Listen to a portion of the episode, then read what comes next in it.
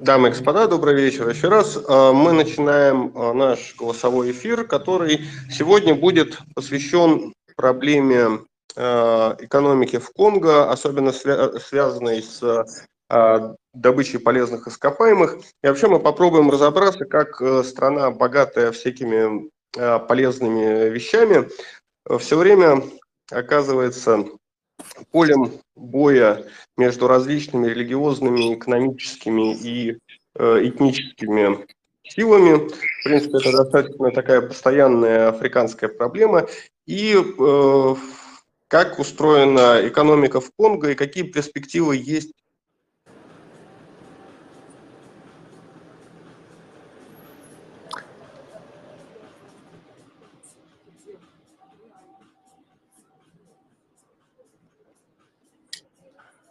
пропала связь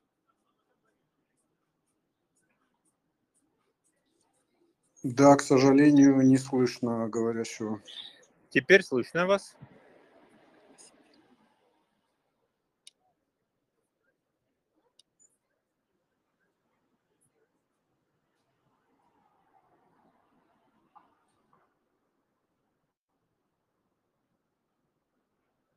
Слышно сейчас? Нет?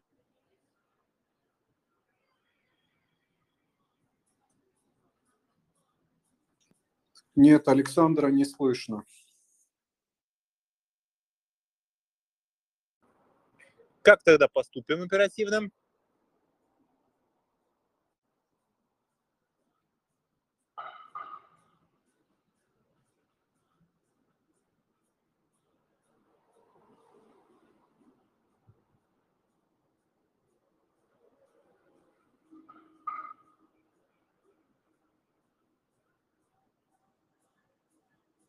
А, прошу прощения, я просто э, веду эфир из Ливана, а как вы, наверное, слышали или читали в новостях, здесь постоянные э, проблемы с электроэнергией, связанные с э, топливным кризисом, который накрыл эту несчастную э, ближневосточную страну. Вот. А, так, я так понял, у нас какая-то есть заминка там сейчас. Алло. Да, Дмитрий. слышу. Я здесь. Да, слышу да вас. слышим, слышим прекрасно. Все на месте, вот. Игорь. Все на месте, отлично. А, а, тогда а, давайте сначала послушаем экономиста Дмитрия Прокофьева, автора телеграм-канала «Деньги и писец». Меня все время подмывает по-другому надо сказать. Я вот. могу сказать, и деньги и писечка – это другой канал закрытый, а деньги и писец – это про экономику. Ну да, особенно про Леонскую. Вот. Да. Но мы посмеялись, тогда э, можно переходить. Да, мы вас слушаем. Спасибо. Значит, ну, э, что можно сказать здесь про Конго? Э, на самом деле Конго очень любят вставлять в учебники экономической теории как образцовую иллюстрацию к модели э, центр-периферия. Э, в чем она заключается? Эту модель продвигал, э, такой был Рауль Пребеш, аргентинский экономист, который пытался доказать, что все проблемы развивающихся стран а, заключаются в том, что более развитые, богатые их э, эксплуатируют, но не совсем так, как э, это при таком классическом колониализме, когда там в пробковых шлемах приходят люди там с автоматами, с винтовками и заставляют э, черных на себя работать. Нет, идея в том, что формально страна сохраняет э, там политическую независимость, у нее есть своя местная национальная элита, которая пытается что-то делать, э, неважно хорошо или плохо, но она продает, э, может жить только за счет того, что она продает свои ресурсы более развитым странам. А развитые страны создают на этой основе товары с более высокой добавленной стоимостью, которые, и для того, чтобы вам их купить, вам надо продать еще больше ресурсов, да, если вот совсем упрощенно говорить об этой модели. То есть получается такая э, более изощренная форма эксплуатации. Почему Конго это особенно применимо? Дело в том, что Конго ведь э, была очень специфической колонией еще в 19 веке. Она не была колонией, как вот, ну, в государственном смысле. Она была а, личным владением бельгийского короля. То есть э, она была собственностью да, человека там, из Европы, э, который э, привнес туда те модели а, взаимодействие Африки с белым миром, которые очень похожи на нынешние. То есть в чем была идея бельгийского короля? Он правил там не так, как э, ну, там классические колонизаторы, да, там приходят э, и, там, европейцы с оружием и заставляют э, местных там каким-то образом на себя работать. Нет, э, вот этот весь э, порядок э, поддерживали отряды вот в бельгийском Конго, в Конго короля Леопольда, поддерживали отряды, порядок отряды из местных, да, отряды из местных вождей, которые там, заставляли своих соплеменников работать на их владыку за морем. Да? И, в принципе, когда Конго, ну, потом, когда отобрали, королю, королю пришлось передать эту свое поместье, такое колоссальное африканское, назовем его так, Бельгии, то уже как государству, то модель-то сохранилась. Модель сохранилась и сохранились навыки вот этого управления, при которых одни черные, они эксплуатируют и заставляют э, других черных работать на белых. Если вот так вот грубо, не политкорректно, но по факту это так. И э, Мабуту в этом смысле очень характерный пример, потому что когда Конго получила независимость, она моментально развалилась на несколько частей, эта территория, бывшая колония. И Мабуту оказался очень выгодной фигурой для Европы, для других стран с той точки зрения, что он обещал бесперебойные поставки сырья всего как бы на свете, да, и то, что он не будет строить социализм. Ну, что он против, э, что он назывался, он будет против красных, пожалуйста, хотя ему было все равно против кого быть, что он не будет, что он будет против красных, такой как бы союзник, и то, что поставки сырья будут бесперебойные. Мабуту это гарантировал, и, в общем-то, белый мир это принял. И самому Мабуту эта ситуация очень понравилась, когда можно э, отгружаешь на, на Запад, отгружаешь свои ресурсы, а деньги ты кладешь на свои личные счета. А на еще ты нанимаешь свою гвардию, которая в случае чего разберется с недовольными. Собственно, вся довольно простая модель. И как Мабуту попал в учебник экономической теории уже лично – был такой, э, ну есть сейчас жив-здоров, а, Андре Вейдеман, а, ученый из университета Теннесси, крупный экономист, который занимался тем, как а, коррупция влияет на вот макроэкономические проблемы страны. То есть может ли быть коррупция фактором макроэкономики. И Вейдеман описал три модели, с помощью которых политическая элита страны будет использовать ее ресурсы, ее экономику в свою пользу.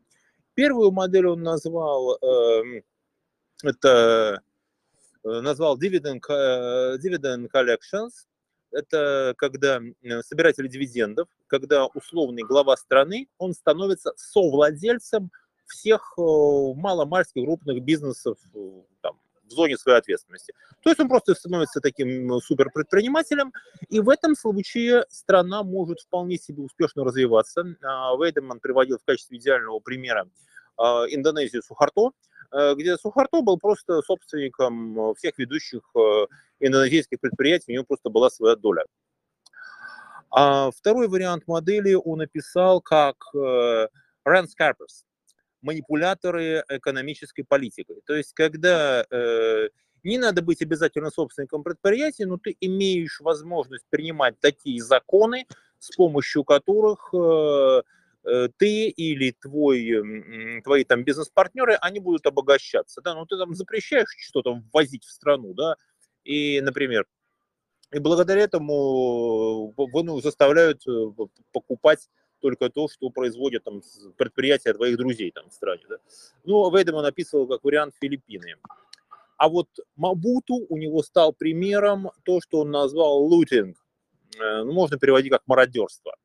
Когда ты просто, э, когда у тебя все остается в государственной собственности, но ты присваиваешь выручку. Это такая ситуация, у тебя прибыли от всего, что происходит в стране, ты оставляешь себе, а убытки ты национализируешь, убытки ты перекидываешь на государственный бюджет.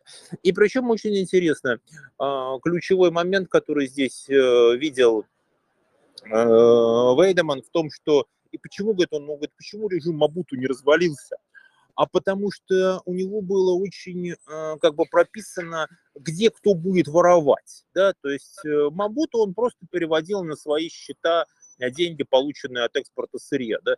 То есть никого в Европе не интересовало. Но чувак открыл счета в Швейцарии, да, и говорит, что вот деньги за там колтановую руду переводите сюда. Ну, сюда так сюда, главное, руда отгружается нормально. Вот. И внутри страны а, было сидело много таких вот маленьких Мабуту, да, его подчиненных, каждый из которых в своей области, которую ему Мабуту давал грабить, он делал то же самое. Он сделал то же самое.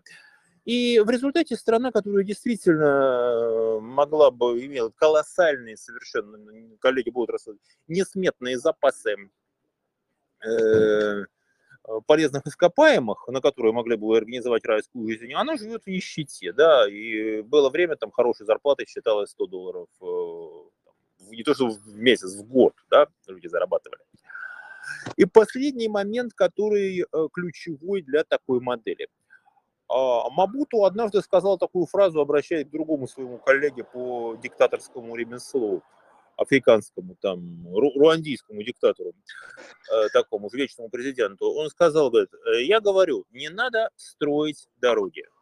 Дороги до добра не доведут. Я был 30 лет, я правил 30 лет, не построил ни одного километра дорог. А вот ты построишь дороги, и по твоим дорогам к тебе придут твои враги. Это очень глубокая мысль, Мабуту не глупый человек был. И он имел в виду, что вот эта модель, она не предполагает развитие страны. То есть в этой ситуации развитие страны реальное, да, оно является для такого диктатора-мародера, оно является угрозой. То есть э, принципиальный момент этой модели, что сознательно элита страны будет держать э, людей вот в том состоянии, в котором они находятся. То есть никакого развития не должно быть, чтобы там какого бы не было бы там вранья, да, и ситуация, когда, да, там реально Мабуту объявлял, что он там конфликтует там со всем миром, да, при этом э, он построил там, дорогу не строил, а взлетно-посадочную полосу для Конкорда рядом со своим поместьем построил, и на Конкорде там гонял в Париж на уикенд, и ему оттуда там деликатесы привозили. Вот такая история. И, в принципе, вот так может диктатор попасть в учебник экономической теории к большому огорчению тех людей, которые там живут. Ну и будем надеяться, что это что из этого тоже мы извлечем свою пользу или, во всяком случае, свои уроки. Вот так. Благодарю вас за внимание. То есть э, отсутствие дорог в некоторых африканских регионах – это не, выбор. не бардак, а хитрый политтехнологический ход. Это политтехнология, это ну, дороги Мабуту имел в виду не просто там, что он дороги не будет инвестировать, а то, что не нужно развитие на самом деле, нужно законсервировать людей в том состоянии, в котором они есть, да, и для того, чтобы они не могли там познакомиться с другой жизнью, для того, чтобы не, не надо, не надо людям, людям ничего. Вот люди пусть останутся как есть, а я буду говорить, да, что вот сознательная деградация страны это может быть выбором ее политической элиты. Вот, наверное, так. Ну, а дороги просто очень наглядный пример. Ну, спасибо за очень интересный... А, можно сразу, Дмитрий, вопрос задам, Игорь? Да, конечно. Вот термин прозвучал э, лудинг. Э, лудинг, да. То есть это современное звучание, соответственно, мы знаем совершенно другое это слово, а изначально это получается термин из э, экономической теории, так получается? Ну, это нет, это просто использованный термин лутинг, мародерство, да, ну, экономисты используют это, Вейдеман использовал именно, он называл именно мародерством.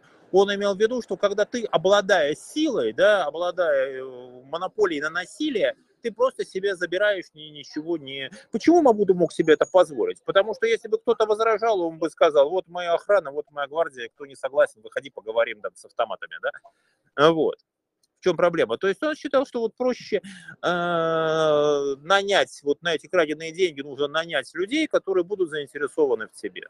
Да, вот это, вот это лутер, который вот в таком в англосаксонском понимании. Сразу видно, что Виктор не играл в компьютерные игры, там распространен этот термин. Вот, как говорилось, э, в одной стране, которая значительно ближе к России, чем э, Конго, не хочешь отдавать бизнес, пойдешь на подвал. Да, абсолютно. То есть это та ситуация, когда ты можешь... Э, вот это в отличие от того, что в других, как бы, да, никто не говорит, что там другой диктатор может поступать иначе. Он, по крайней мере, за что-то платит, да, то есть он считает, что надо платить. А когда ты, да, не будешь этого бизнеса, ты идешь на подвал, да, именно так. Прекрасно, да, эффективная экономическая модель. Так, а следующий э, в нашем эфире мы Благодарю переходим... За внимание. Да, спасибо огромное. Вот. А следующий спикер нашего эфира э, как говорится, мы потихонечку переходим от исторического экскурса а, к практическим особенностям существования в Конго и особенностям бизнеса там. А, у нас а, Александр Рандентанс, автор одноименного телеграм-канала, и джар-консультант из Киншасы. Расскажет про перспективы иностранного бизнеса в Конго. Александр, прошу вас. Добрый день, коллеги. Добрый день, уважаемые слушатели. Рад вас приветствовать. Э, нахожусь в самой гуще африканской жизни и событий. И хотелось бы начать э, с добавления к словам уважаемого Дмитрия касательно диктатора Мабуту. Он еще говорил так, «Э, когда мне нужен миллион долларов, я вызываю к себе премьер-министра и говорю, мне нужен один миллион долларов. Премьер-министр идет к себе в резиденцию, вызывает министра финансов и говорит, мне нужно 2 миллиона долларов в такие-то сроки. Министр финансов вызывает к себе губернатора подотчетного и говорит, мне нужно 3 миллиона долларов э, в такие-то сроки. То есть модель при Мабуту действительно вот так работала. То есть каждый получал э, свою некую лепту. При этом есть еще одна легенда, местные говорят так, «А при Мабуту, люди Мабуту ели вилками, и крошки падали на пол, мы подбирали, питались. Современные правители едят ложками, и крошки не падают на пол и как бы до народа не доходит. Это мнение местных. Это мнение местных. Э, что касательно экономики, что касательно экономики, что хотелось бы подчеркнуть. А государство в ДРК, оно выступает э, как регулятор экономической жизни и рассчитывает на инициативных э, предпринимателей, ну, в основном иностранных, потому что у них есть э, технологии, капиталы и тому подобное. То есть государство, оно выступает регулятором и находится как бы на обочине экономической жизни. Из иностранного бизнеса номер один – это Китай. Номер один присутствует – это Китай. В ДРК он начал очень серьезно инвестировать, он строил дороги, он построил здание парламента в Киншасе, он построил много общественных зданий. А взамен они выстраивают таким образом модель, что, казалось бы, потрачены выброшенные деньги, но Китай забирает и забирают существенно больше, а, чем он потратил. То есть тут речь идет и, так сказать, о гуманитарных инициативах, которые он покрывает все а, до копеечки, и о бизнес-инвестициях. Здесь важный факт такой, что Китай построил такой механизм, ну, не только с Конго, а и с другими африканскими странами, механизм взаимодействия, не за один день построил и не за один месяц.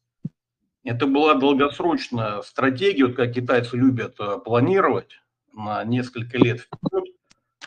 Они создали фактически рынок под себя, э, под свою продукцию. Они создавали потребителя, они создавали партнеров, они их выращивали как грибы. То есть это суть э, китайской политики в Африке. То есть китайская сторона не рассматривает африканского партнера, как, допустим, просто покупатель или потребитель услуг, китайская сторона рассматривает гораздо шире. То есть это идет э, некая модель кооперации. В частности, приведу пример. Э, китайская государственная корпорация Синотрак, я одно время с ними сотрудничал, э, помогал в создании модели. Так вот, китайская корпорация государства Синотрак осуществляет схему а, с одной из провинций Конго на поставку грузовой техники. То есть Синотрак – это крупнейший производитель э, спецтехники, в том числе для Министерства обороны, грузовой техники и так далее. В чем состоит эта модель? Китайцы сначала привозят свою технику, то есть они заключают э, условно контракт с провинцией, они подчеркивают э, губернатору и соответствующему ведомству в Киншасе, то, что это нужно для Конго, есть потребность в грузовой технике, она действительно есть. Они привозят, удовлетворяют вот эту потребность э, киншасских властей и местных, но взамен им передается некая концессия. Ну, я утрирую, овраг с алмазами. Или делянка леса, там 10 тысяч гектар. И получается такой выгодный механизм. То есть, с одной стороны, зашла китайская продукция на этот рынок, одной рукой поставили, другой рукой они сами же и рассчитали за свою продукцию. Вы можете мне поверить, вот эти 10 тысяч гектар леса будут вырублены подчистую, там, вплоть до травиночки. Причем э, китайская сторона ввозит рабочую силу, то есть она выполняет еще функцию э, внутреннего работодателя. Это поощряется китайским правительством. То есть они ввозят свою собственную рабочую силу, которая, грубо говоря, валит лес, перерабатывает и вывозит его в Китай. А, Простите, условно... я перебью. То есть да -да. на китайских предприятиях в Конго работают китайцы, а не местное население? Совершенно верно. Местное население работает э, в качестве подай-принеси. То есть оно может стоять э, на охране, либо выполнять какие-то грязные тяжелые работы. Весь менеджмент, квалифицированные рабочие – это все китайцы. Вот в этом их суть. И местным э, органам власти, населению это категорически не нравится.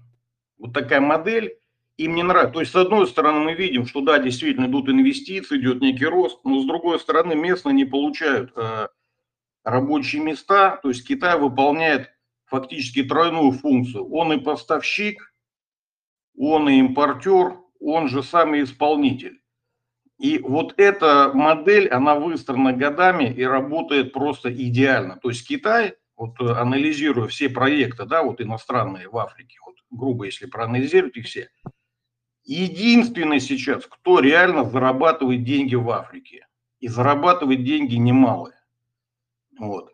Дальше Китай еще занимается рекламой себя как бренда, вот как, как страна-папа, как страна-отец. То есть он участвует и в гуманитарной инициативе. Ну, как я вначале сказал, это все возмещается. То есть модель выстраивается так, что вот эти концессионные соглашения, раздел продукции, добыча полез ископаемых, она в конечном счете покрывает все издержки китайской стороны.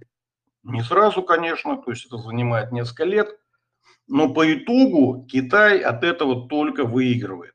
Он загружает работы местного населения, свое собственное.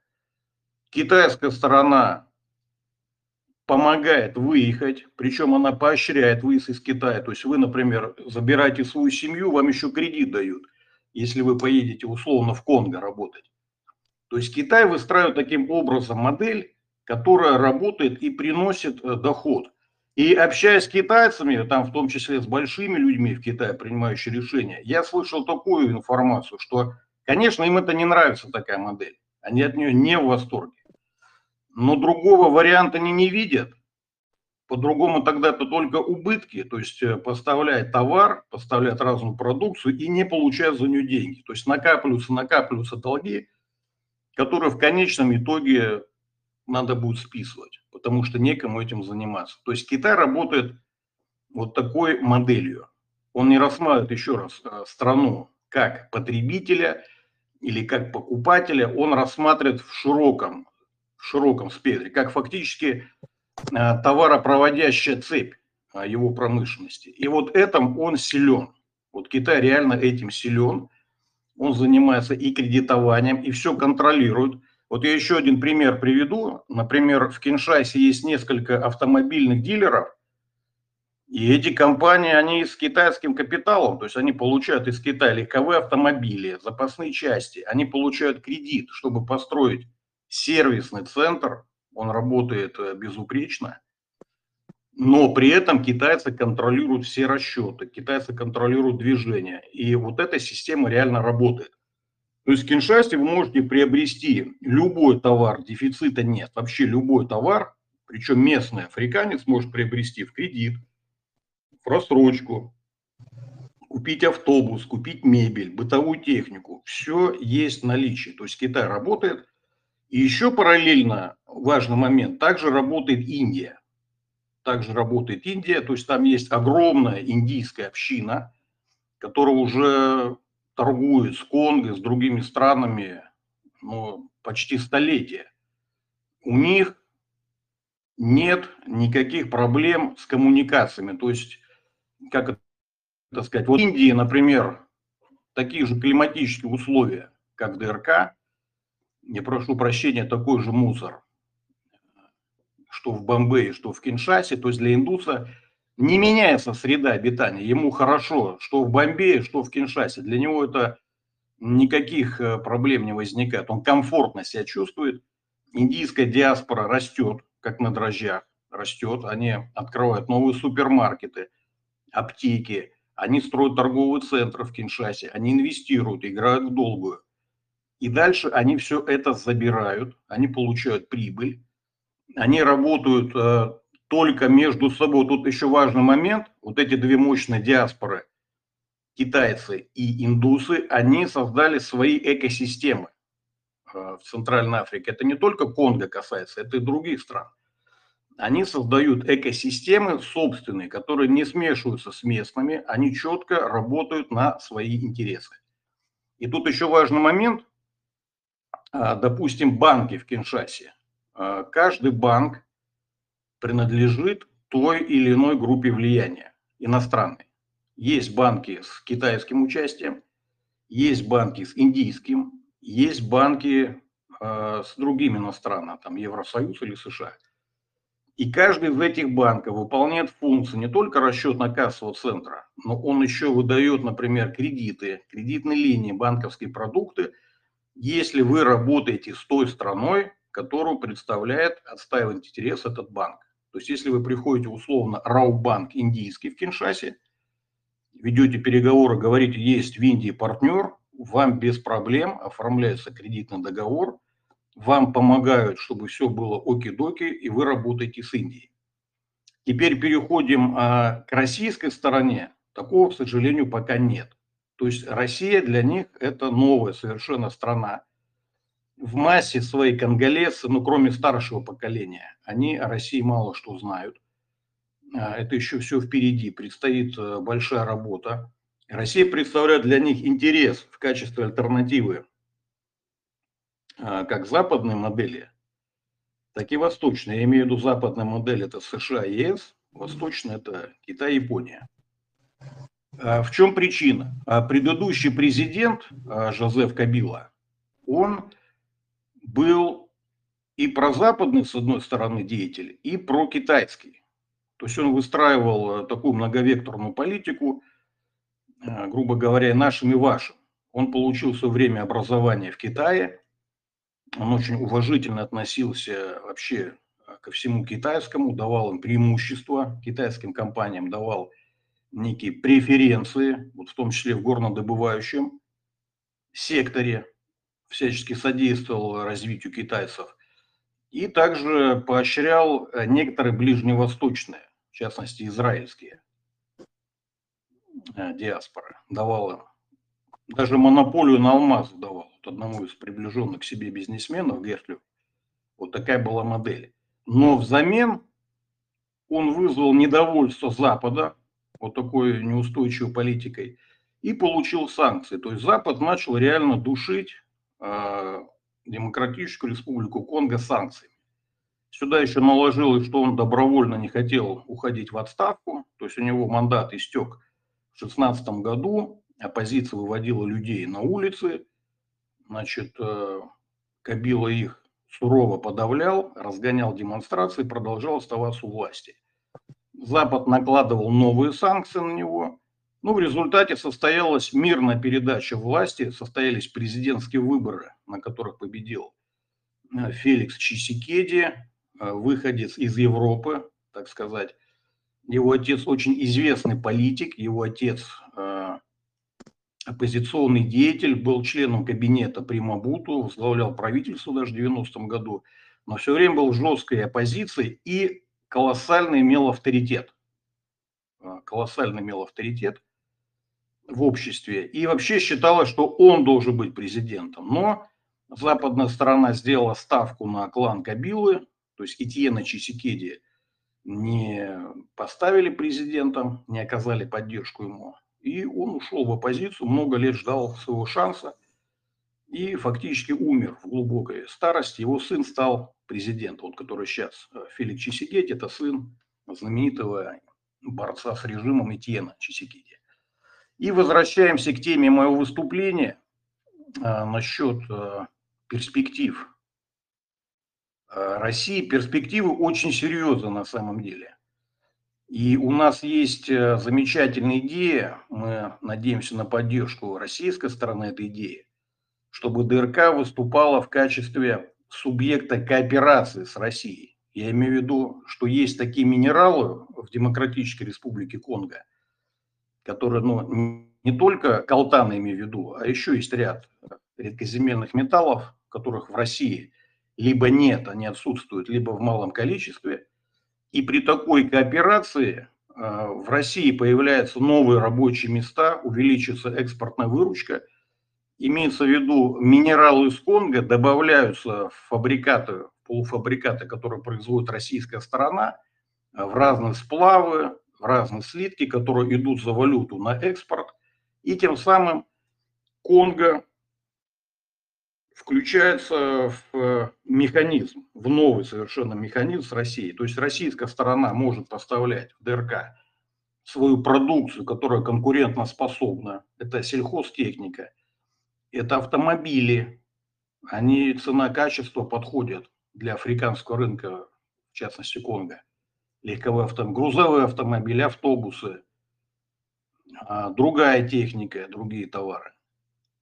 Конго взамен предоставляет России, поставляет встречно те минералы и те ресурсы, которые помогут России развить свой экспортный потенциал, увеличат э, экспортную выручку, создадут новые рабочие места. То есть есть перспектива, есть о чем э, можно говорить, есть о чем можно думать, создавать э, новые механизмы. Но при этом я хотел бы подчеркнуть, что идет очень серьезная конкуренция. Ну, даже недавно общался с коллегами в Китае, в Пекине, потом в центре автопромышленности город Зинань. Они мне сказали, что вот из-за эпидемии, вот этих коронавирусных всех происшествий, поддержка государства китайского будет беспрецедентная для их э, производителей. Что они имели в виду, они не объяснили. Они сказали, что поддержка их э, производств, в частности в сторону африканского рынка, будет беспрецедентной. Это значит, что мы получаем э, очень серьезного конкурента, игрока, но тем не менее свет в конце туннеля есть. Наша продукция реально конкурентоспособна. И не только с китайской, но и с другой, то с профессиональной точки зрения, можно сказать. Продукты питания замечательные российские, но за этот рынок нужно бороться, необходимо проявлять инициативу и очень важный момент создавать нормативно-правовую базу. Вот, к примеру, у нас прошел форум а, «Россия, Африка». Замечательный форум, были десятки президентов, вот я сам принимал участие, все прекрасно. Но по итогам форума необходимы законодательные инициативы. Что имеется в виду? Российские государственные банки, государственные корпорации, они работают четко по протоколам, по регламентам, которые дает государство. Если новых регламентов, протоколов, инициатив э, законодательного пакета нет, то, соответственно, движения вперед э, тоже нет, либо оно затруднительно. Я имею в виду, когда вы приезжаете в Конго, а у вас карта Э, Московской области, и вы по этой карте хотите найти что-то в Конго, вы не найдете. Вам нужна карта, которая соответствует именно Конго. Вам нужно проявлять инициативу, то есть создавать вот этот пакет нормативно-правовых актов, э, законы, подзаконы, соответствующие протоколы, регламенты. Вот это все нужно для успешного движения вперед. А про какие рынок- конкретно, как бы мы говорим, нормативно-правовые акты, ну, хотя бы вот как пример, который А, облегчит пример? российский заход на рынок африканский? Э, Вот объясняю. К примеру, мы общаемся с банком ВТБ, допустим, или Сбербанк. Есть интересный проект, но Сбербанк не может э, оказать нам содействие, поскольку нет э, соответствующего, ну как это, утрируем протокола, то есть Минпромторг, Министерство экономического развития, они задают правила, они задают, как государственные органы власти, они задают соответствующие инструкции ЦУ. И имея вот эти выданные инструкции ЦУ, банки дальше уже работают четко, совершенно выполняя свои функции, и все замечательно. То есть пока вот этого нет, а, новых да, законодательных инициатив в сторону Африки, новых пакетов, а, затруднительно двигаться вперед. А, Затруднительно. И насчет китайских госкорпораций хотелось еще две копейки вставить. Цель каждой государственной корпорации китайской – это прибыль, это ее экономическая эффективность. Вот сколько я общался с их э, руководством и средним составом, у них главная уставная задача – это генерация прибыли. И под это они уже двигают свои планы, они все планируют на несколько лет вперед. Получается государственная поддержка, и от этого выстраивается целое, вот как дерево растет, вот есть фундаментальные решения, допустим, в правительстве Китая, есть под них идут уже дальше, как это сказать, подзаконные акты. И дальше выстраивается вот такая цепочка. Плюс в Китае гибридная экономика, то есть у них государственная корпорация, чтобы было правильное понимание, она не занимается торговлей своей продукцией. Она занимается производством, она занимается неокром, исследованиями, она следит за качеством. Вот если мы посмотрим, допустим, китайские грузовики 2002 года да, или 2005 и сравним с современными, это небо и земля. Они постоянно делают выводы, они улучшают, они просто берут, копируют лучшие модели, например, западные или японские, что-то добавляют от себя и таким образом двигаются. То есть с Китая вот здесь можно не стесняться брать пример. В свое время они брали у нас пример, потому что первые автозаводы строили советские специалисты. Самый крупный автозавод, это ФАВ э, в Пекине, это строил э, ЗИЛ, ЗИЛовцы. Делегация приезжала наших специалистов, инженеров, то есть мы помогали в свое время Китаю. Соответственно, мы сейчас можем брать у Китая лучшее и даже смотреть, какие они ошибки совершили в Африке. Они много сделали ошибок.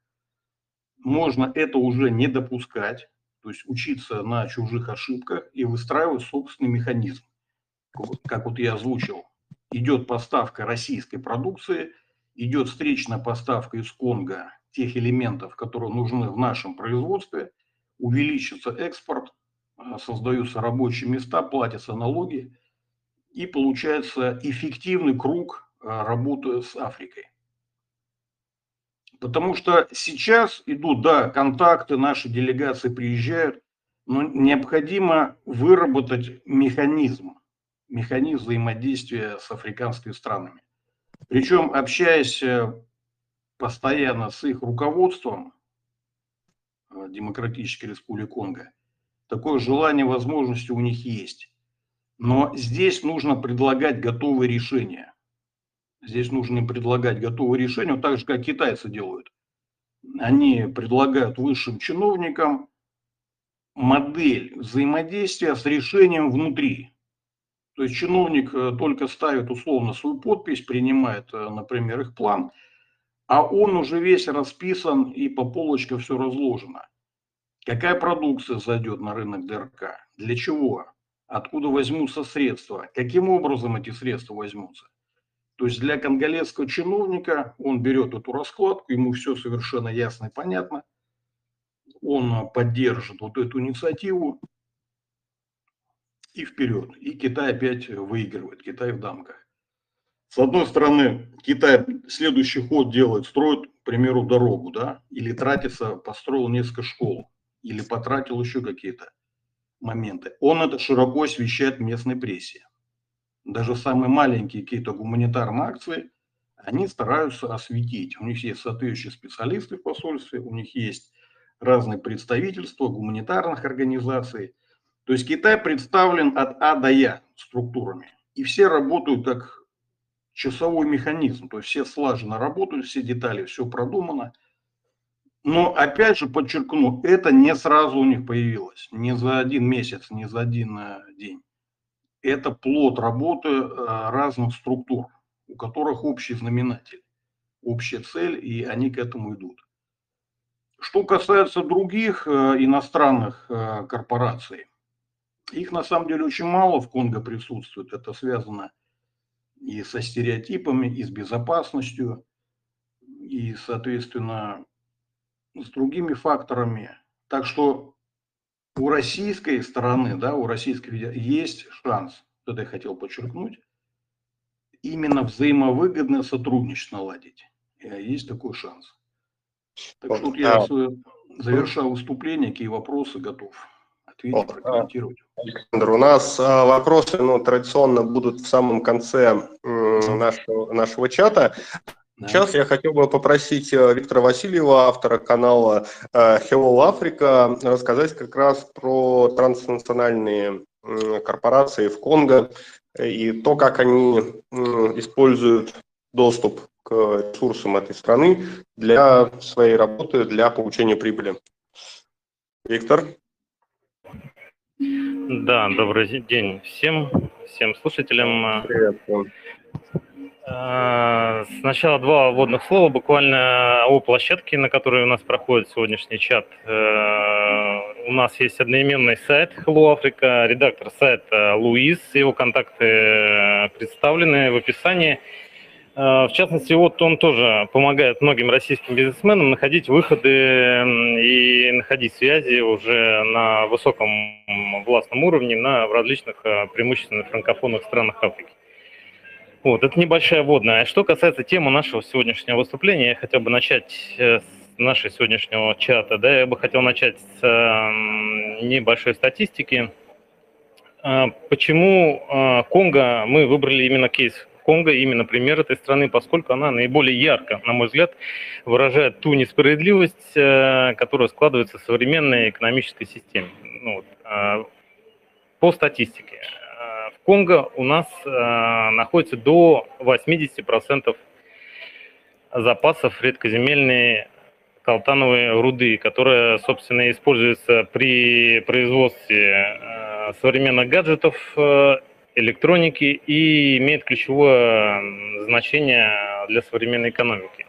Так вот, имея 80% залежи колтановой руды, ВВП Конго составляет лишь 2,15% э, от стоимости такой корпорации замечательной, как Apple.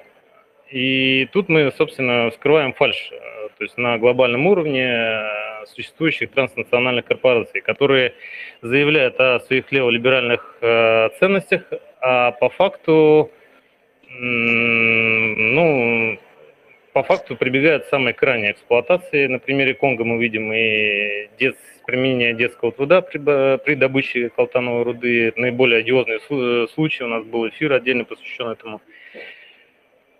И много других фактов, э, совершенно вопиющих. И здесь э, вот эта глобальная история, она еще накладывается на противостояние двух ведущих э, держав. Это США и Китай. Александр замечательно рассказал нам, раскрыл присутствие Китая в Конго. И на самом деле последние новости, которые, ну, я слежу, по крайней мере, исключительно из публикации в сети, то есть они позволяют говорить нам о том, что э, конкуренция между этими двумя державами будет нарастать, и она нарастает, в общем-то, происходит по всему миру, а, по всему периметру их соприкосновения, но в Конго она будет иметь наиболее жесткий формат, на мой взгляд, поскольку, опять же, это борьба за а, месторождение редкоземельных металлов а, и других ценных пород. И последние новости, которые к нам приходят из Конго, это, опять же, частые визиты и встречи разнообразных американских э, посланников и официальных, и неофициальных э, с руководителями государства. И последующие, буквально последние месяц-два, мы видим уже отзывы лицензии у китайских компаний. И самое главное, нарастающее противостояние бывшего властного клана Кабилы с действующим правительством Чисикеди. В ближайшей перспективе 2-3 года это может, особенно на фоне, может быть, предвыборных, э, на фоне избирательной кампании, это может привести к очередному витку насилия, эскалации и, возможно, и возвращению Конго в состояние гражданской войны, которая происходила в 90-е годы, как раз она была обусловлена борьбой за ресурсы. И Здесь, конечно, я бы хотел поставить э, акцент э, все-таки, может быть, даже не на борьбе Китая и США. Действительно, это такая фоновая история, в том числе, как и присутствие транснациональных э, корпораций. Все-таки острие борьбы, первопричины ее будут заключаться именно в борьбе кланов внутри Конго. То есть те или иные кланы будут прибегать к помощи зарубежных акторов, игроков в виде государств и компаний. А проявляться это будет на практике не только в политической сфере, но и в вооруженной борьбе а, различных формирований, которые а, так или иначе присутствуют в регионах Конго. Напомню, что центральная власть не имеет полного контроля над всеми территориями Конго.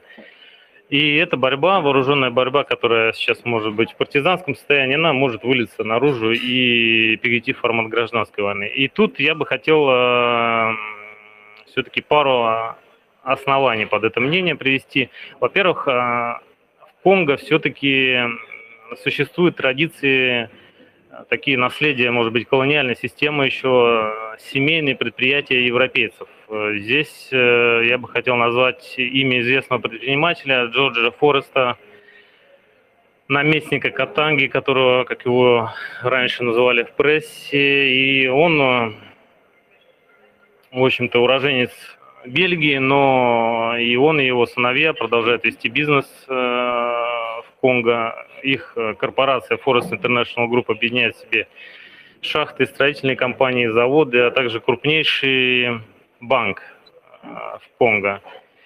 И свое благополучие, положение он, в частности, получил благодаря тесной связи с, э, с руководством страны. С тем же Мабут он был дружен и поддерживал э, далее отношения с его сыном Кабилой. И вот такая семейственность, она, в общем-то, в целом характерна для клановости, семейственности. Она, в общем-то, характерна для э, элиты Конго. И в отличие от ряда других, э, вот правильно заметил Александр, что имеет, опять же, влияние иностранное предпринимательство, иностранный бизнес. То есть в отличие от, в отличие от ряда других африканских государств, таких как Руанда, ЮАР, Кения и отчасти Нигерия, то есть э, в Конго, не, на мой взгляд, не сложилось слоя, не сложилось слоя а, крупных э, именно местных предпринимателей. Так или иначе, это европейцы или выходцы из других стран, которые действуют, получают лицензии и зарабатывают деньги в тесной связи с властными кланами. И а, попытка, на мой взгляд, такая попытка сейчас осуществляется со стороны Чисикеди сломать эту систему – она, конечно, будет воспринята в штыки, потому что она э, угрожает всей сложившейся системе, всему порядку вещей э, в Конго на протяжении последних десятилетий. И, естественно, такие люди, как э, Джош Форест и уже упоминаемый здесь э, ранее израильский предприниматель Дэн Гертлер, который за последние 10 лет тоже набрал очень значительный вес влияния в в стране, они, конечно, будут бороться, в том числе использовать э, совершенно различные способы для того, чтобы удержать свое влияние. И поэтому я думаю, что вот некая кризисная э, точка ожидает Конго через два года, когда в стране состоятся очередные президентские выборы.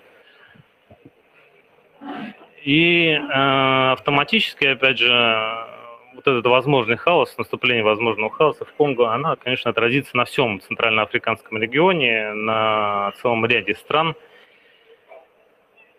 Вот, и такая вот существует проблема, на мой взгляд. Вот я ее обозначил как на глобальном уровне, так и на уровне страны. Вот на этом, пожалуй, все. Игорь, тебе слово.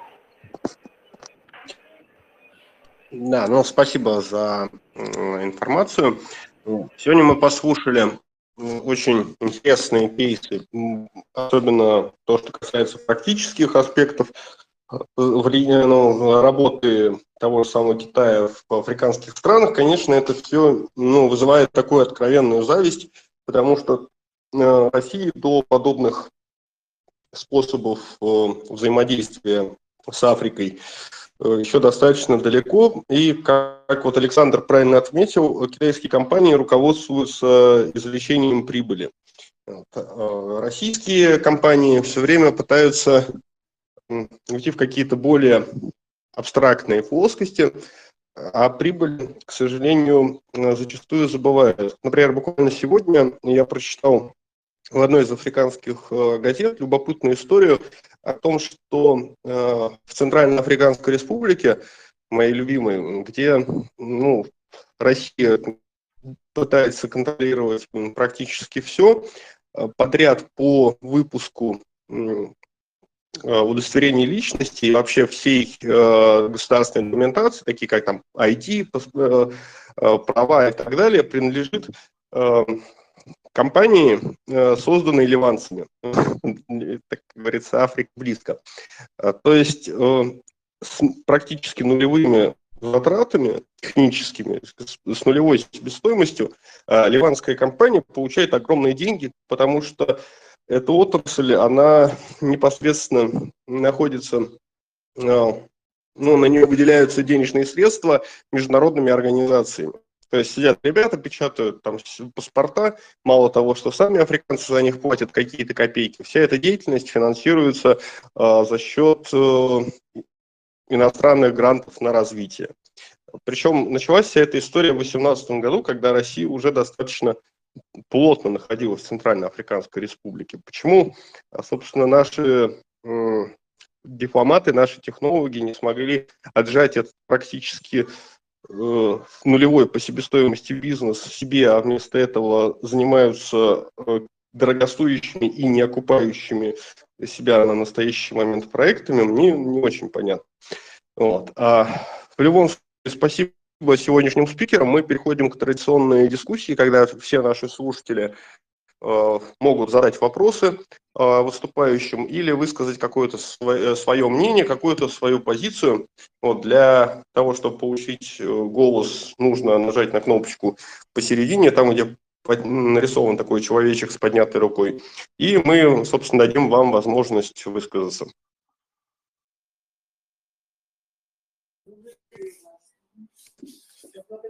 Да. А у, Эд, у Эдварда уже есть право да. голоса. Да, приветствую. Здравствуйте, люди, меня слышно? Я кратко представлюсь. Я начинающий африканист, был еще всего лишь в трех странах, в Руанде, в Джибути и в Сомалиленде, о чем писал журналистские репортажи. И сразу там, перед тем, как я задам вопрос, несколько наблюдений. Да, насчет Китая абсолютно 100% верно. Но вот как интересно, например, я там еду из э, Кигали на озеро Киву, и мне э, мой фиксер говорит, вот смотри, дорогу построили китайцы три года назад там, или два, и она уже потрескалась, там уже адские ямы, кое-где совершенно невозможно проехать. Вот китайцы построили. Другая история Джибути. Мне показывают там тот же самый климат, в общем, да, та же самая почва. Показывают, вот, дорогу, ее там лет 35 назад построили югославские строители. И дорога просто как стрела, и с ней за 35 лет ничего не сделалось. То есть, с одной стороны, да, у нас э, что мы можем предложить? Мы можем, э, что бы мы ни предлагали Африке, китайцы всегда предложат дешевле. Это факт. Но есть некоторые истории, где важно качество. Ну, например, есть такой российский экспортный центр РЭЦ, Это, по сути, государственная корпорация, там формально она называется это Институт развития при внешнеэкономбанке, банке, но вообще это госкорпорация РЭЦ. У нее там в Центральном международном центре ЦМТ в Москве на Красной Пресне, штаб-квартира. И вот они работают с Африкой и, по сути, делают то же самое, о чем вы сказали, что делают китайские всевозможные корпорации. Я имею в виду именно технологию, а не конкретные шаги. Например, у них были сделки по продаже солнечных панелей Хевел в разные страны, там в Уганду, по-моему, еще куда-то. То есть у них там э, именно африканское направление невероятными темпами развивается. Я читал и, собственно, публиковал в канале Низыгорь статистику о нашей торговле с Африкой по э, не сырьевому, не энергетическому экспорту, ННЭ так называемому. И там по некоторым позициям рост там на 100% в год, на 200%, на 300%. Вот. Э, так что я бы сказал, что перспективы большие, просто нужны энтузиасты, потому что вот я периодически там беру комментарии у, африка, у африканистов, и подавляющее большинство людей, которые позиционируют себя как африканисты, это именно академические ученые, абсолютно оторванные от земли. Вот. И пока что вот именно это э, малое там количество экспертов, которые понимают просто, как э, работать на Земле, оно сдерживает вот это продвижение э, экономическое в Африку. Но я вас уверяю, например, что тот же Рец, о котором я уже сказал, он очень очень заинтересован, и у него есть много успешных проектов в Африке. Вот такая у меня оптимистическая реплика была. Спасибо. Да. Спасибо за долю оптимизма в, наш, в нашем эфире. А, так, господа, кто-нибудь еще желает высказаться или задать вопросы нашим спикерам?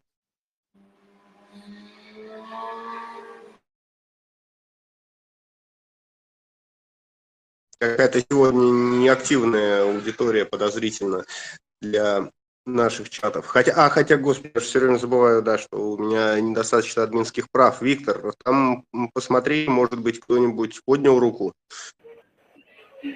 Нет, нет, слушай, тишина у нас в эфире, э, у нас все внимательно слушают, но вопросы никто не, не желает задавать. Может быть, у нас Александр еще не все сказал, может быть, желает на какую-то тему продолжить. Добрый день. А, а вот тут есть, да. да. Э, здравствуйте, я пытал, меня зовут Эли Дику, пытался разобраться просто первый раз в вашем чате вот э, с включением микрофона, поэтому задержался с вопросом. Э, у меня даже больше не вопрос, а как бы небольшие размышления. Прежде всего хочу представиться. Я, в принципе, могу себя назвать тоже начинающим африканистом в плане теории. Есть несколько публикаций. И с 2006 года я принимал участие в ряде проектов э, в Западной Африке, в частности в Мали, э, в Нигере и Буркина-Фасо э, в области добычи полезных ископаемых. И вот я вот слушал всех докладчиков, и как бы возникает такое впечатление, что часто как бы представители российского бизнеса теоретизируют или рассказывают какие-то практические истории о деятельности крупных компаний, а, а вот о тех, как предыдущий докладчик э, рассказывал как раз про энтузиастов, вот э, я принимал участие как раз в проектах, которые были основаны абсолютно на частной инициативе, то есть люди э, за свой страх и риск приезжали в Африку, пытаясь э, развивать проекты в области добычи полезных ископаемых. Э, Причем это получалось не потому, что вот как бы это были какие-то э, компании из сферы малого бизнеса с опытом геологоразведки, а просто как бы в связи с проведенным анализом получалось так, что на тот момент, это было середина 2000-х, Э, то есть где-то 2006, 2007, 2008 годы. То есть как бы компании приходили к выводу, и, и группы людей приходили к выводу, что это как бы наиболее э, на тот момент э, возможная форма развития бизнеса в тех странах для выходцев из России. А, то есть э, как бы поэтому вот вопрос эм, э, деятельности вот именно таких небольших компаний, э, я думаю, должен быть на, на вот подобное развитие должно обращаться больше внимания, потому что на самом деле, вот я не знаю, как участники нашего чата, но вот мы встречали в том же Мали э, э, не менее 10 э, подобных компаний, русских компаний или с территории бывшего СНГ, которые как бы на свой страх и риск занимались развитием проектов э, в агрокомплексе, проектов э, в, в, в секторе добычи полезных ископаемых и э, с, с разным как бы уровнем успеха. Вот то, что касается нашего конкретно проекта, у нас, в принципе, мы не довели его до конца в связи с тем, что, ну, как вы знаете, в Мали и в Нигере э, было, ну, в Мали сейчас однозначно как бы на севере э, достаточно сложные проблемы э, с безопасностью, а в Нигере на тот момент, когда мы получили лицензии, то есть на разведку получилось так, что тоже возник конфликт с туарегами, и инвестор был напуган развитием ситуации, Э, и как бы проект пришлось прекратить на самом таком э, удобном моменте его развития. И как бы я просто к чему вот э, эту ремарку привожу, что действительно на энтузиазме и частной инициативе вот небольших компаний тоже достаточно много возможностей для развития проектов в разных отраслях. То есть мы встречали в Сьерра-Леоне ребят из России, которые занимались прокладкой кабеля компания, маленькая компания, которая занималась прокладкой кабеля под интернет, э, причем э, являясь субподрядчиком, э, не помню уже название этой французской, французского телекоммуникационного гиганта, но как бы достаточно большой, большая сфера приложения для малого бизнеса тоже в Западной Африке. Ну, я больше касаюсь Западной Африки, потому что мой опыт непосредственно связан именно с Западной Африкой. А, вот как бы ну, все, вся моя ремарка. Спасибо. Если вам в будущем понадобятся специалисты по безопасности, маякните там. С прошлой жизни остались завязки хорошие.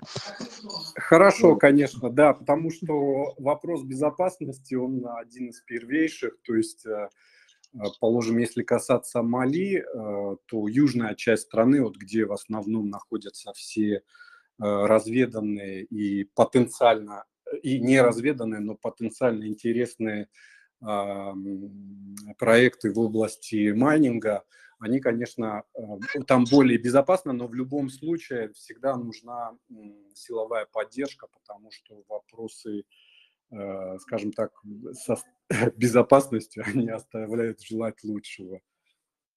Ну, Африка вообще отличается тем, что даже человеку, исполняющему совершенно гражданские какие-то функции, иногда приходится возить с собой автомат в машине. Вот. Ну, это добавляет такого вот небольшого адреналина в жизни. Да, так. согла- согласен, согласен. Вот. Кто-нибудь еще у нас есть желающий? Виктор, посмотри, а может кто-то руку тянет. Нет, нет, не вижу, у нас тишина. Ну, тогда я предлагаю пока... Подводите итоги ну, тогда, Игорь. Э, нет, ну, можно еще немножко поговорить, чего не хватает России, собственно, для того, чтобы успешно действовать на африканском рынке. Э, то есть у нас, с одной стороны, Эдвард говорит, что есть государственные структуры, которые оказывают какую-то поддержку э, российским, российскому бизнесу в Африке. Александр говорит, что необходимо реформирование нормативно-правовой базы под э, как, экономическую экспансию, можно так сказать. Это действительно интересный момент такой, потому что ну, э, те люди, с которыми я общался, например, э, именно из сферы такого, ну, мало-среднего бизнеса, которые пытались зайти на африканский континент, они говорили, что главное не мешайте, вот, чтобы государство, Российская Федерация, вот, она не мешала работать, а там уже о помощи речь не идет. Вот, тоже такая третья позиция. Вот. Но действительно, Африка – это самый ну, сейчас быстро развивающийся экономический регион, где ну, перспективы достаточно высоки, но и риски достаточно высоки. И если бы Россия оказывала поддержку такую, как оказывает Китай, например, э, было безумно интересно послушать о вот этих вот а, мерах, которые Китай предпринимает для своих соотечественников, которые едут э, развивать какой-то китайский бизнес в Африку, то, конечно, я думаю, действия ну, российского бизнеса в Африке стали бы намного более успешны. Но это пока все в области таких мечтаний, я бы сказал. Кстати, вот э, Эдвард был на экономическом форуме э, в Питере. Может, расскажешь нам какие-нибудь интересные проекты по Африке там фигурировали? Да, отвечу на вопрос. Там были не просто проекты, там было целых два человека из Африки, если не считать женщину-министра из Египта. Первый это был премьер-министр ЦАР, и второй был премьер-министр Руанды. Там все пожелали. Он уже не был, а нет, он еще, тогда он еще был, его на следующий день после прилета сняли вот, с должности. Вот, вот. И как бы вы сами себе представьте, что с огромным аншлагом там прошла сессия, именно посвященная взаимодействию с Африкой. Там был зал, ну, человек на 100, пришло такое ощущение, что человек 200, и белокожих, и темнокожих, люди стояли в проход просто чтобы попасть на эту сессию, хотя там ну, ничего такого не было. Ну, обычное болтало вот такое самое представляете, наверное. И как бы после этого, когда все на таком подъеме там что-то обсуждают, вот этого министра снимает премьера, то есть это, конечно, адский удар э, по всем этим великодержавным амбициям России, потому что ну, понятно же, что там было очень забавно, я стоял в лифте, а там у лифта такая стеклянная стена, и прямо подо мной, значит, проходил премьер-министр э, африканской страны, я, правда, не помню, кого царь или Руанда, и садился в машину.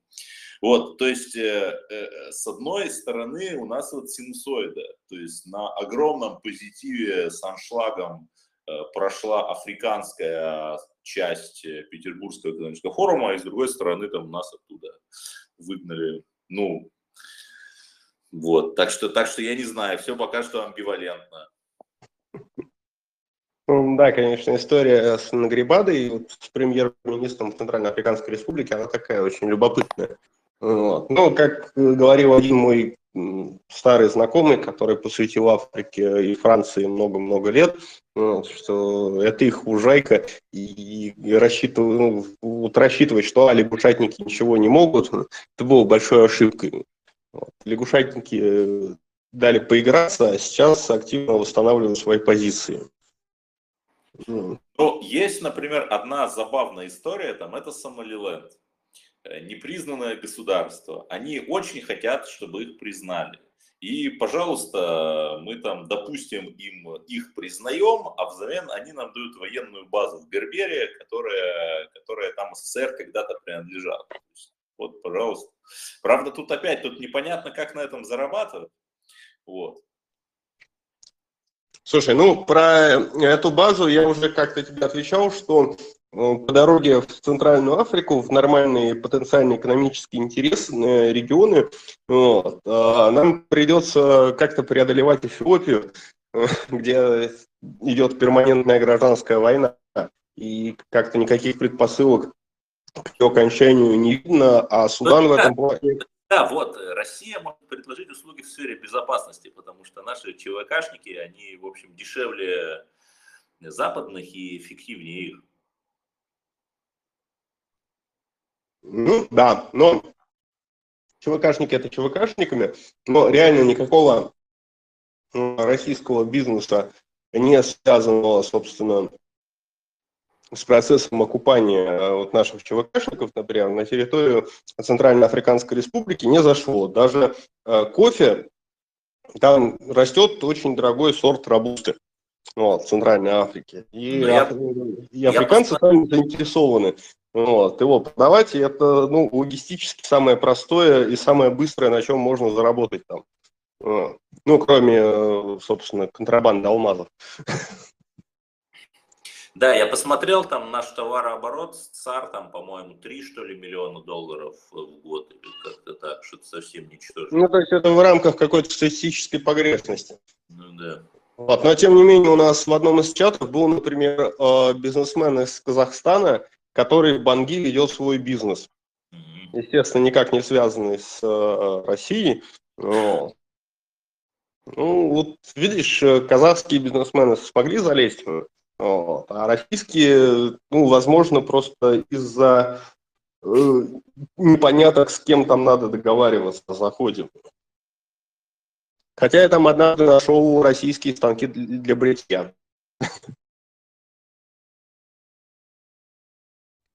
Вот. Ну, российская водка присутствует еще, безусловно. Ну, российская, а, да, кстати, российск, ну, российской водки там мало, по-моему. Э, Экспортные варианты, и то они идут не через Россию, а там, по-моему, дистрибьютор где-то то ли в Румынии, то ли в, а, в Болгарии, в Болгарии дистрибьютор, то есть это не прямые поставки из России. Что касается российской водки в Банги, это я знаю. То есть это тоже ну, идет история не плюс российской экономики, а плюс болгарской экономики. Да, и история широко известна еще с российской мукой, когда, опять же, российская мука под брендом, под упаковкой э, египетской, опять же, распространяется и в Центральную Африку, и на юг Африки. Мука российская выгоду приобретает э, Египет. Потому что Египет это крупнейший экспортер в Африке российской пшеницы. Ну, Да, собственно, 70% э, муки, которые возятся в Египет, это Росси- э, 70% пшеницы – это российская пшеница.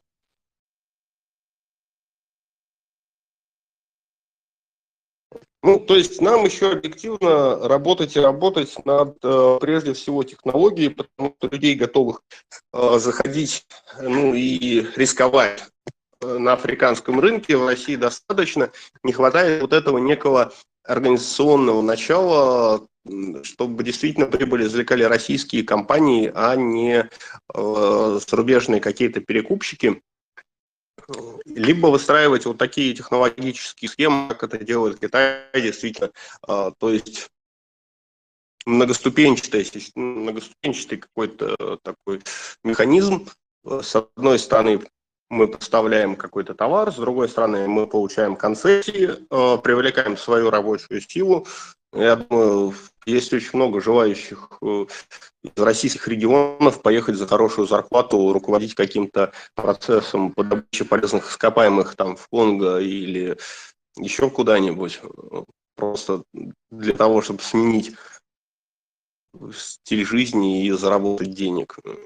Э, И будем надеяться, что как-то все это будет двигаться с мертвой точки, потому что социальные запросы среди бизнеса и среди вообще, в принципе, такой пассионарной части а, российского населения, он э, есть, э, африканский континент, он манит, такая, такой фронтир, где можно все потерять, но можно и многого достичь.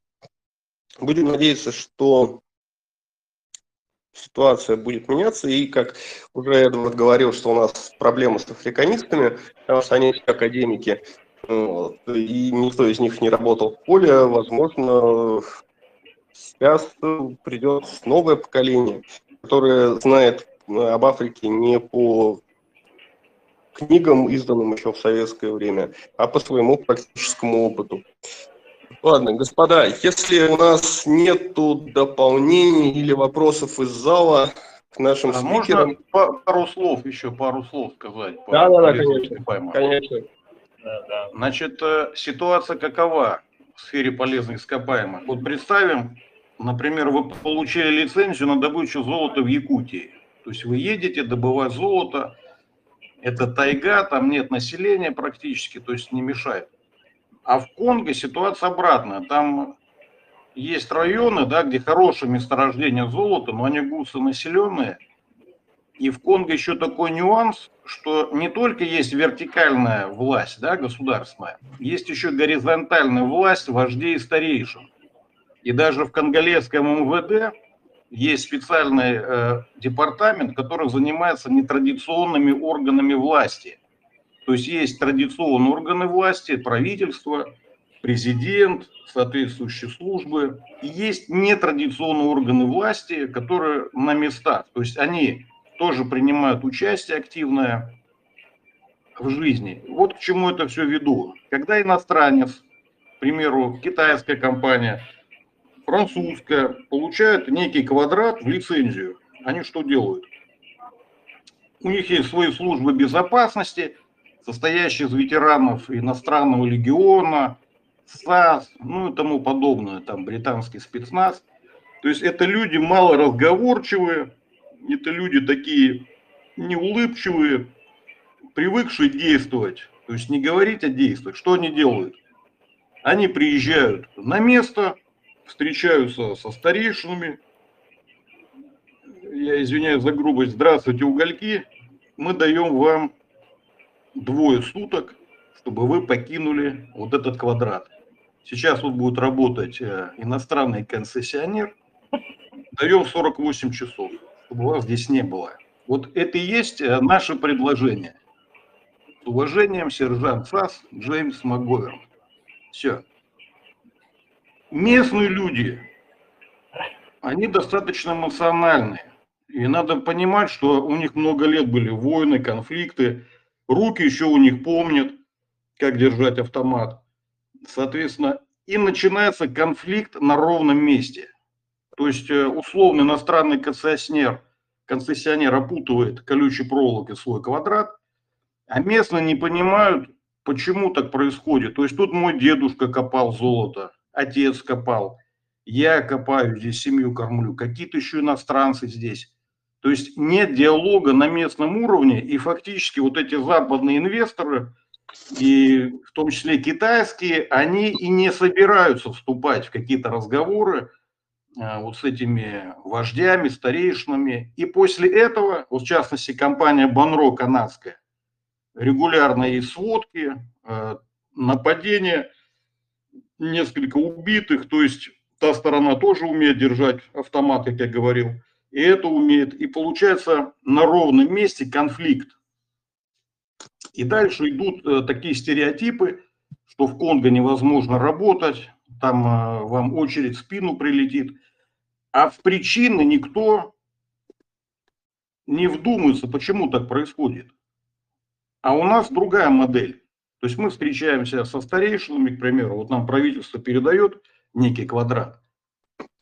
Мы с местными людьми, уважаемо, тоже встречаемся с ними, беседуем, э, употребляем напитки, как положено, идет э, в комфортном месте диалог, и мы объясняем, мы сюда пришли не вывозить что-то, мы наоборот пришли дать вам работу, мы вам дадим инструмент российский, у нас есть технология, мы дадим вам каски, если кусок породы отвалится по голове, то у тебя не будет сотрясения мозга.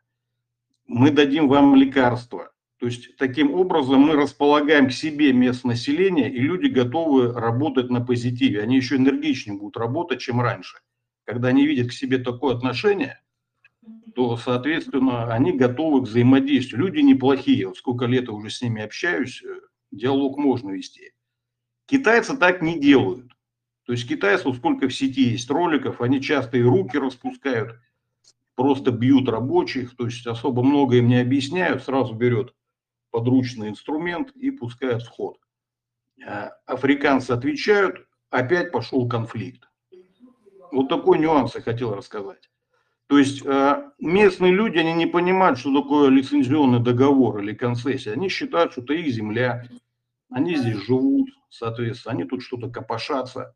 Поэтому вот эта новая модель, вот, которую может, кстати, Россия использовать, у России нет такого бэкграунда, как у той же самой Франции или Бельгии, или сейчас даже современного Китая. Вот это как раз шанс привести на эту почву некую эффективную модель, где местные будут играть не последнюю скрипку, а наоборот. Местные люди будут работать, и это поддержит такую тему и правительство ДРК, то есть они понимают, вот почему люди идут в джунгли, да, берут в руки оружие. Просто нет работы на земле, да, вот, которые даже крестьянские хозяйства, их несколько миллионов, они занимаются ручным трудом, ну, фактически в каменном веке. Если дать людям шанс, например, мини-трактор, мотоблок, то, соответственно, у него возрастает производительность труда, ему нет нужды куда-то ехать, э, чем-то заниматься незаконно. Вот, вот это я хотел сказать. И еще плюс, э, что я хотел добавить, вот касательно соседей ДРК. Соседи ДРК, они не совсем соседи, то есть они ведут себя раньше, по крайней мере, вот сейчас не знаю, как перспектива будет менять, они вели себя хищнически, то есть фактически на государственном уровне поддерживали вот этот бандитизм, соответственно, и Руанда, и Уганда, и Бурунди, они занимались экспортом а, полезных ископаемых, причем в колоссальных объемах. То есть государство Конго теряло ежегодно и сейчас продолжает сотни миллионов долларов. Просто огромные деньги на вот этих э, черных схемах, я извиняюсь. Не серых, а именно черных. То есть когда никакого учета нет, все движется по ночам через вот эти приграничные озера, идут поставки, соответственно, вооружений с той стороны, в ту сторону идут контрабанда золота, колтан и других материалов. И вот это надо все каким-то образом останавливать, разворачивать. И вот правительство Конго, оно пытается, и новый президент, что-то делать, но пока сложно, потому что армия, она э, достаточно слабо вооружена, ей противостоят э, очень серьезно экипированы, обученные люди, причем э, поддержка там на высоком уровне идет вот этой темы. И что характерно, местность ДРК, она лесистая, то есть это реально непроходимые джунгли. То есть, например, э, целое подразделение бандитов будет в 10 метрах от вас находиться, вы даже их не увидите и не услышите. Настолько густая зеленка, мачете прорубите, например, просеку пройти, это зарастает моментально. То есть партизанить можно годами там, и десятилетиями. Соответственно, потери государства, как я сказал, они исчисляются сотнями миллионов долларов. Вот промышленной добычи редкоземельных металлов полископаемых, их нет в тех районах. Соответственно, правительство заинтересовано, чтобы это было все легально, чтобы это было все лицензировано и двигалась. А что делают приграничные соседи? Они просто берут сырье конголезское, они его как-то обогащают там, примитивным способом и продают. И, кстати, э, российские технологии превосходят вот именно в рамках диалогии, например, переработка хвостов. Что имеется в виду? Когда местное население копается лопатками и граблями, а, в колтане, например, выковыривают эти кристаллы из общей массы, то основной цимис весь идет в отходы. Вот, к примеру, редкоземельный металл Европе, да, рубидий. То есть один грамм в Европе стоит 500 э, долларов. И это все уходит в шлаки, в отходы. Соответственно, есть э, российские технологии, которые помогут это заново перемолоть, то есть даже пройтись по заброшенным вот этим хвостохранилищам. И очень много что интересного найти. То есть завершаем выступление, перспектива есть работы с Конго, и перспектива очень большая. И еще Россия может внести свой культурный код на эту землю, то есть вклад в виде культуры. В России богатейшая культура, соответственно, и самое главное, нет такого колониального бэкграунда, какие есть у вот этих э, бывших метрополий. Франция, Великобритания и тому подобное. То есть у России есть шанс, опять же, построить взаимовыгодное партнерство с африканскими странами. Вот все, что я хотел сказать. Вот, взаимовыгодное партнерство еще с учетом э, работы с лояльностью местного населения. Да, да. С учетом э, и тут, как говорится, и нашим, и вашим. И наш интерес соблюдается, интересы местного населения. То есть мы их не прогоняем никуда. Они работают, но их производительность труда, она вырастает многократно, используя наши инструменты, технологии – Тем более люди легко обучаемые. Вот как Виктор, я слушал выступление в одном из эфиров, он говорил, что они очень восприимчивы к знаниям. Это действительно так. Они любят учиться и любят э, работать. Если они видят четко цель, если их не обижают, относятся по-человечески, то эффект будет э, очень серьезный. Эффект будет серьезный. Спасибо, очень интересно, особенно мне как медийщику это интересно. Э, так, э, собственно, Виктор, у нас Еще вопрос. да, вопрос, да, там я вижу. Да, по-моему, был вопрос. Да. Эльдико. Да, Алекс, э, я по поводу выступления Александра полностью хотел как бы подтвердить это личным опытом. Э, Подход, когда нужно всегда договариваться с местным населением.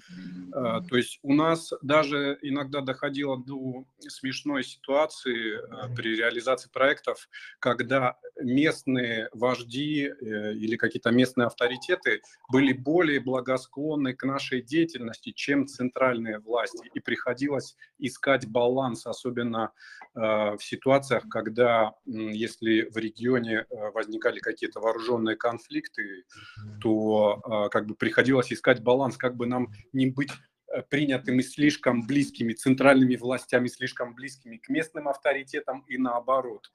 И плюс еще как бы возникала даже э, очень большая выгода в плане бюджета проектов, потому что мы за счет налаживания очень хороших э, э, связей на, э, на земле, скажем так, между местными авторитетными представителями, там, старостами деревень и так далее. То есть у нас расходы на проекты сокращались по сравнению с нашими, положим, западными коллегами, которые тоже работали в тех же регионах. То есть мы просто с ними общались по поводу иногда смет и так далее, и они удивлялись, как мы э, получали услуги от местного населения гораздо за, меньшие, э, за меньшие, э, меньшую сумму средств. Это все достигалось за счет того, что как бы мы приходили, мы разговаривали с людьми, очень на личностном уровне возникали э, очень хорошие контакты, и это приводило к очень плодотворным результатам. Всегда. Да, спасибо за ремарку. Ну, у нас всегда получается, что чаты, хотя и немногочисленные, но в основном это люди, которые глубоко в теме и которые, ну, как и спикеры, так и слушатели, вот, которые, собственно, очень, на личном опыте знают то, о чем говорят. Вот. Так, больше у нас вопросов нет из зала. Виктор. Нет, нет, нет вопросов. Вот. Тогда спасибо всем огромное за эфир. Запись эфира будет выложена, я думаю, в ближайшие сутки. Вот. Оставайтесь с нами, э, приходите на наш следующий голосовой чат на следующей неделе. Э, Всем спасибо, было очень интересно послушать э, таких интересных знатоков бизнеса в Африке. Конечно, это потрясающий опыт, и этот опыт надо масштабировать и дальше, и, как говорится, и для личной выгоды, и для славы Отечества. Вот, спасибо вам, всего доброго. Наш, голосовой чат завершен. Спасибо огромное, спасибо всем. До следующей встречи в эфире. Хороших выходных, всех благ. Хорошего дня, спасибо.